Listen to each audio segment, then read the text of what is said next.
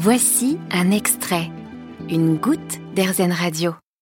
Aujourd'hui, je vais vous parler d'une entreprise française qui va sûrement faire du bruit dans les années à venir. C'est Xtree qui a développé une technologie innovante pour imprimer en 3D et en béton.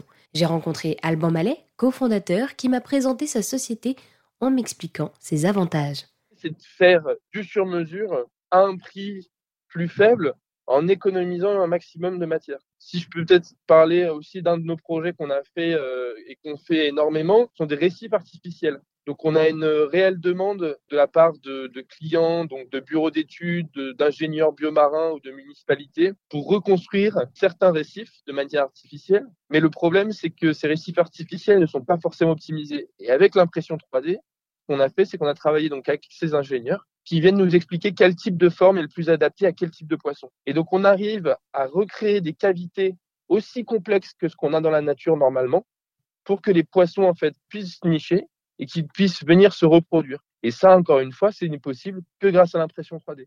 Ou alors, si vous souhaitiez le faire dans une technique, on va dire, plus classique, ça prendrait extrêmement longtemps et ça demanderait un coût de production qui serait démentiel et donc le projet ne pourrait pas se faire. Et grâce à l'impression 3D, en fait, on arrive à coupler ces deux choses, c'est-à-dire de faire sur mesure, mais à un coût raisonnable. Et aujourd'hui, euh, on a des initiatives à Monaco, à Agde, à côté de Marseille. Donc on a vraiment, vraiment un grand nombre de récifs qui ont été posés et on a déjà les premiers résultats avec des poissons qui ont commencé à coloniser ces espaces, des nurseries qui sont arrivées, donc avec une vraie reproduction des poissons.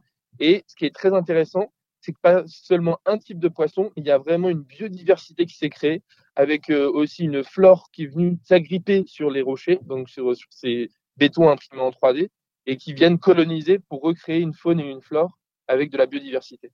Merci Alban. Pour en savoir plus, rendez-vous sur x-tri avec 3e.com.